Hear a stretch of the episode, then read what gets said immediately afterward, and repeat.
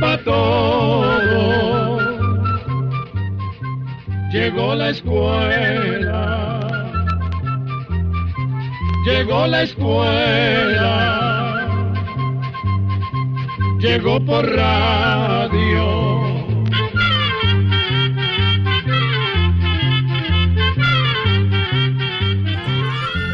Tal? ¿Cómo están todos y todas? Con gran placer damos inicio a una nueva edición de... Oigamos la respuesta. Qué gusto amigos encontrarnos de nuevo en este espacio. Con nuestro lema, comprender lo comprensible es un derecho humano. En esta nueva edición descubra qué vitaminas y minerales tiene el llamado zapote de montaña. Además, descubra cómo combatir la antracnosis en árboles de guanábana. Y conozca la historia de Calígula, considerado uno de los emperadores más despiadados de Roma. Acompáñenos y escuche las respuestas de estas y más preguntas, póngase cómodo, sírvase una tacita de café porque iniciamos, oigamos la respuesta.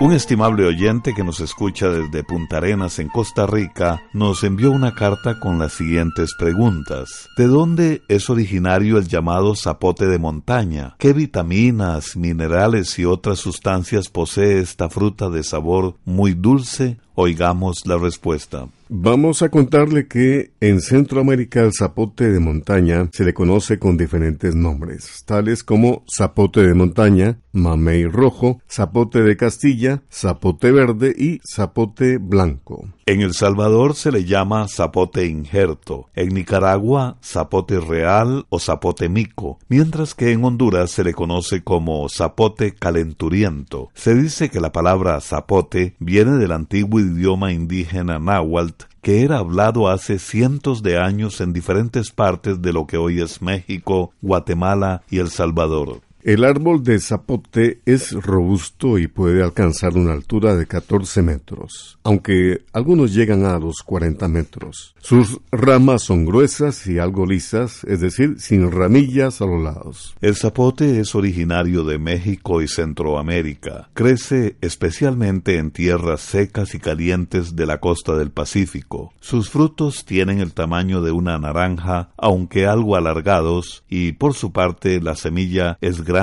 y lustrosa. La pulpa o carne del zapote o mamé colorado es rojiza y muy dulce. Tiene sustancias beneficiosas como la vitamina A, B1, B2, B3 y la vitamina C. Además, muchas personas lo comen porque dicen que es capaz de bajar la presión alta y dicen que es bueno para controlar las diarreas. Por otra parte, en México, el aceite de zapote de montaña es muy usado para fortalecer el cabello. Además, tiene sustancias que ayudan al sistema inmunológico que nos protege de las enfermedades.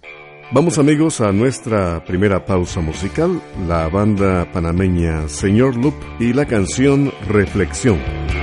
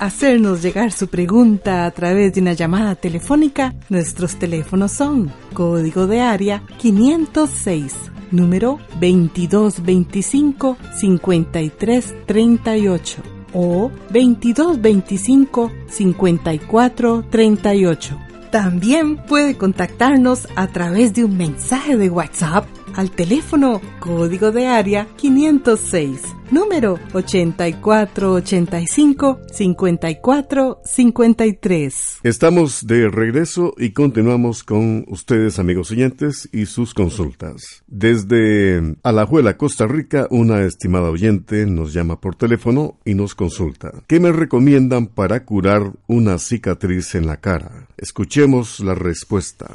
Algunas personas dicen que si la cicatriz no es muy profunda, se puede probar con crema de concha nácar o con la crema baba de caracol que venden en las farmacias y supermercados. También nos han contado que con la crema de cebo cubano algunas cicatrices desaparecen. Eso sí, para que se vea algún resultado debe tener mucha paciencia y constancia, es decir, aplicar la crema todos los días. Otra manera para eliminar las cicatrices es consultar con un médico dermatólogo, que son los especialistas en problemas de la piel. Estos médicos eh, dermatólogos podrían realizarle un tratamiento llamado microdermoabrasión o peeling. En este caso, con unas cremas y aparatos especiales, el médico quita la capa superficial de la piel, eliminando cicatrices leves de forma bastante efectiva. El problema es que estos tratamientos pueden resultar algo costosos.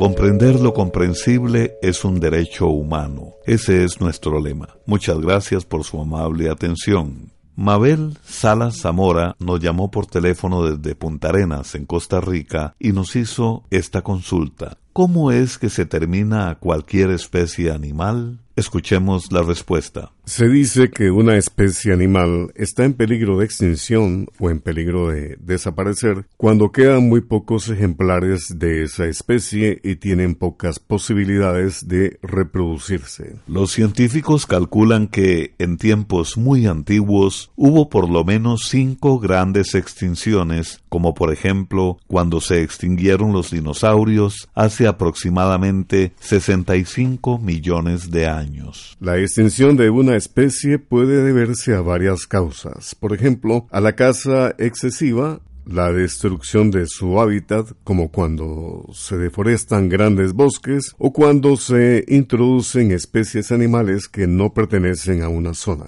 pues llegarán a quitarle la comida y el espacio a las especies nativas. También los cambios climáticos llevan a muchos animales a buscar otros lugares para vivir. Con el pasar del tiempo, los científicos van contando y apuntando los animales que se encuentran en peligro. Así han podido hacer listas de las especies que se encuentran en peligro de extinción. Esta lista se conoce como la lista roja, que lamentablemente es bastante larga y constantemente está cambiando.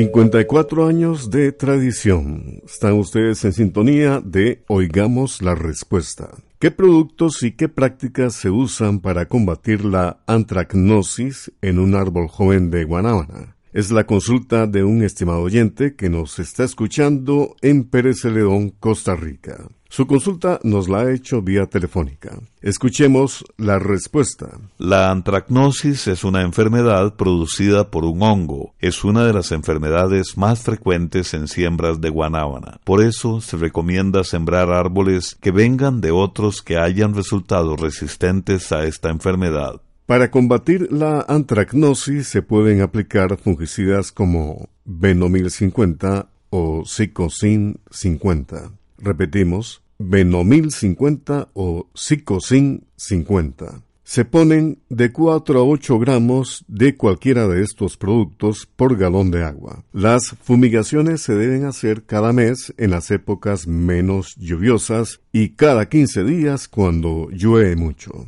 Algo muy importante es que durante la época de floración no se deben usar fungicidas a base de cobre ni productos nitrogenados porque dañan la flor. Además, se recomienda podar el árbol de guanábana quitándole las ramas enfermas, secas y mal colocadas. Se debe mantener el suelo libre de malas hierbas y hacer los drenajes necesarios para que el agua de las lluvias no se empose. Es conveniente abonar el árbol de guanábana con la fórmula 10-30-10 o bien la 12-24-12 pero si tiene facilidad de conseguirlas, pueden dar mejor resultado las fórmulas 18, 5, 15, 6, 2 o bien la 27, 12, 3, 1, 2, que tienen los llamados elementos menores y que le caen muy bien a estos árboles.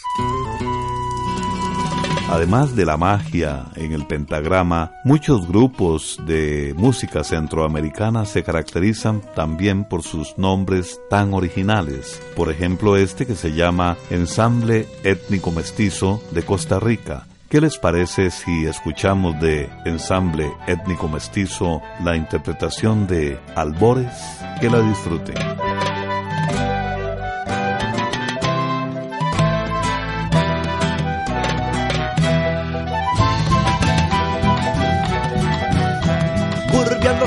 Camino viene ese potro alazán, sintiéndose muy ladino con su jinete chalán, guapiándose con las piedras que hacen sus cascos sonar, como teclas de marimba cuando las van a tocar, como teclas de marimba cuando las van a tocar.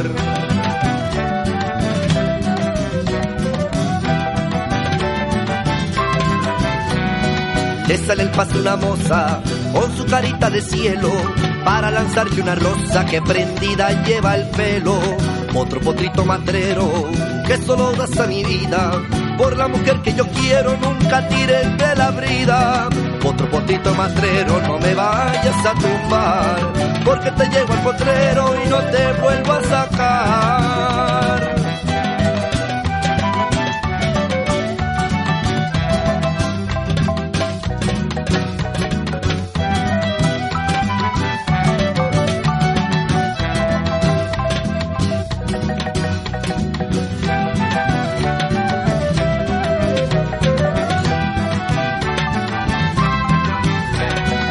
Sale el paso una moza con su carita de cielo para lanzarte una rosa que prendida lleva el pelo.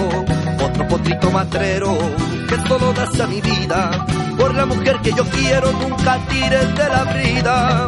Otro potrito matrero, no me vayas a tumbar, porque te llevo al potrero y no te vuelvo a sacar.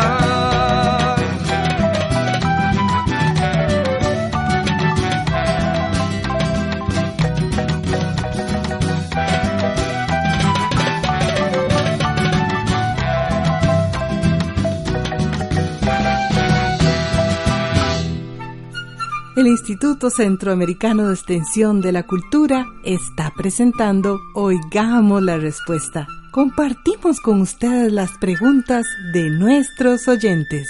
Bien, continuamos en Oigamos la Respuesta. Muchas gracias por su amable atención y gracias también a esta radioemisora que nos permite comunicarnos con usted. Un estimado oyente nos sintoniza desde San José, Costa Rica, y nos envió un correo electrónico con esta consulta. En la primera división del fútbol de El Salvador hay un equipo llamado Isidro Metapán. Quisiera conocer la biografía de Isidro Metapán. Oigamos la respuesta. Efectivamente, el Isidro Metapán es un equipo de fútbol salvadoreño que juega en la primera división de este país centroamericano se ha coronado campeón de la Liga Mayor de Fútbol de El Salvador diez veces. El nombre de este equipo de fútbol salvadoreño, el Isidro Metapán, no es el nombre de una persona que se llamaba así. Ese nombre es el resultado de unir los nombres de dos equipos que ya existían. cada uno por su lado. El Metapan FC, que había llegado a la primera división en el año 1985 con el nombre CESA. Y luego el Club Deportivo Isidro Menéndez, que fue fundado en la década de los años 50. Lleva el nombre de un sacerdote y abogado nacido en Metapán, que vivió en la época de la independencia de los países centroamericanos y quien tuvo a su cargo gran parte de la preparación del primer código de leyes de El Salvador como nación independiente y soberana. Con gran placer compartimos con ustedes el programa Oigamos la Respuesta. Un estimado oyente nos escucha desde San José, Costa Rica. Nos llamó por teléfono para consultar lo siguiente. Tengo una pregunta sobre la palabra ola que se refiere a las olas del mar, es decir, ¿por qué se le llama olas a las ondas que produce el movimiento del agua? Oigamos la respuesta. Vamos a contarle que la palabra ola viene del francés olet, que significa movimiento y ondas en el mar.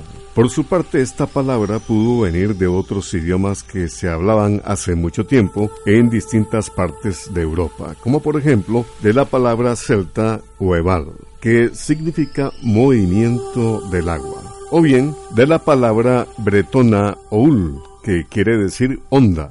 También hay quienes piensan que viene del árabe haul, que significa agitación del mar, tormenta. En español, la ola es una onda grande o amplia que se forma en la superficie de las aguas como en el mar o en un lago. Son dobladillos de agua que pueden viajar muchos kilómetros a distintas velocidades y con diferentes alturas. Las olas nacen con el viento, crecen conforme avanzan y mueren en las playas.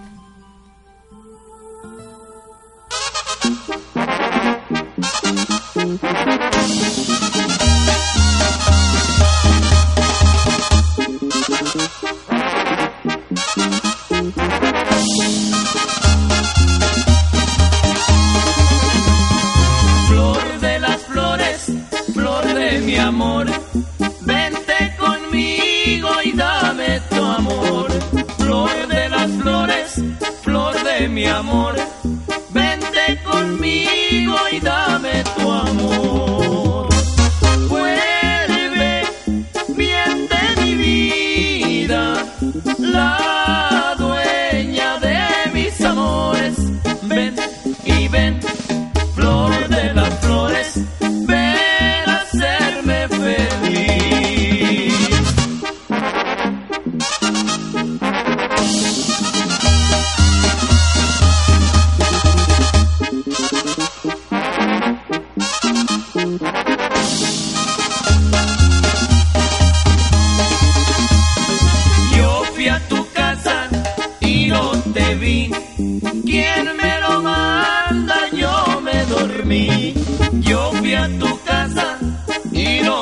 be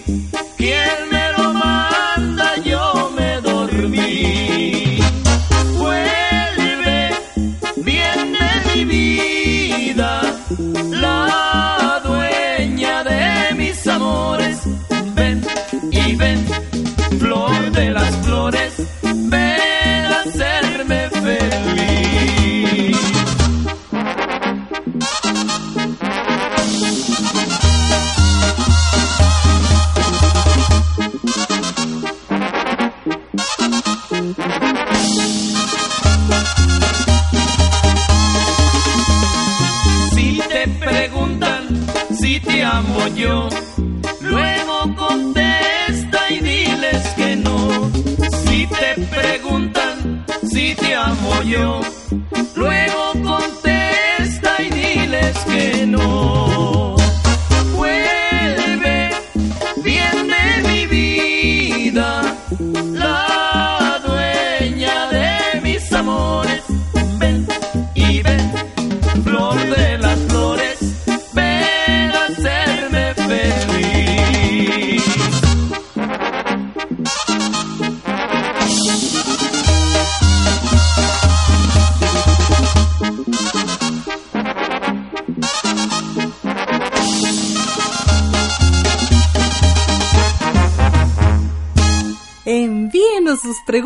Apartado 2948-1000 San José, Costa Rica. También nos puede contactar al correo electrónico isq.org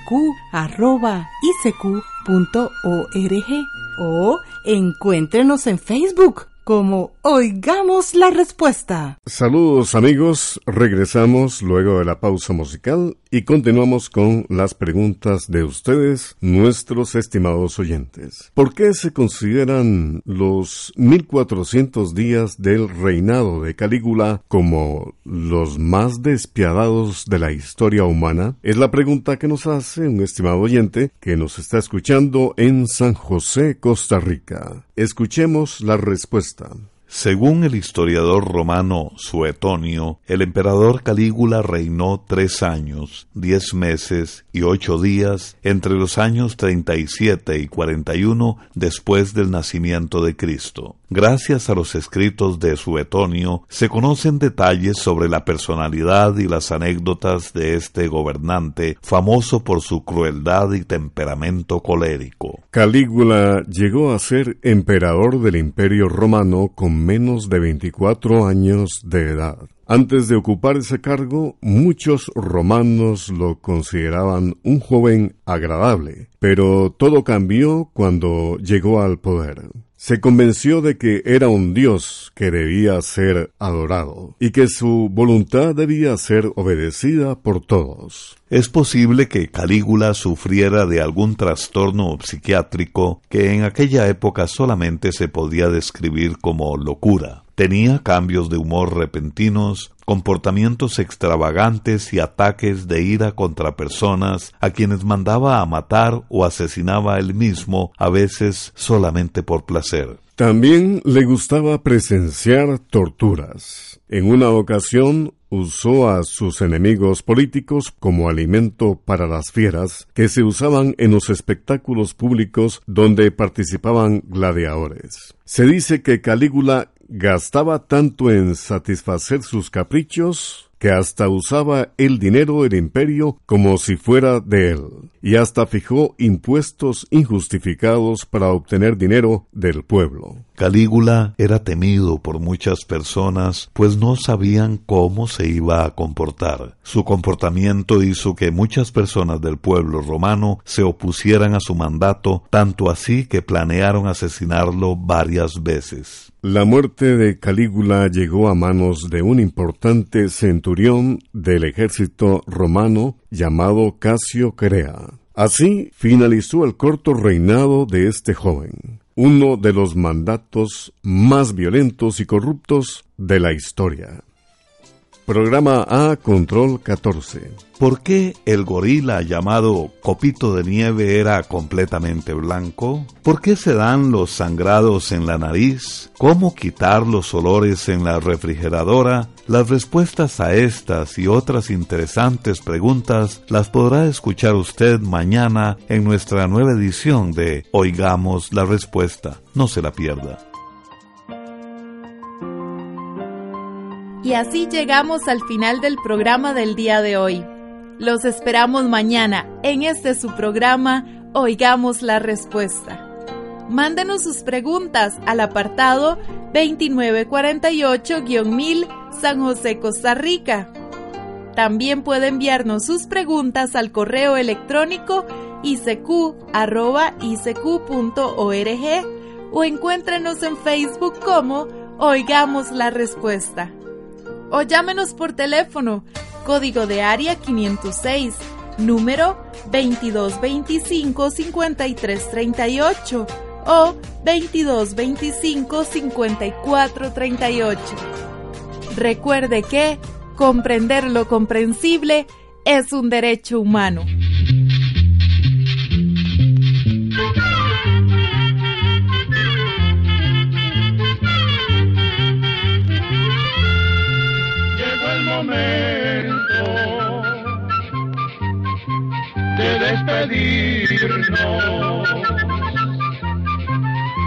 La escuela, se va cantando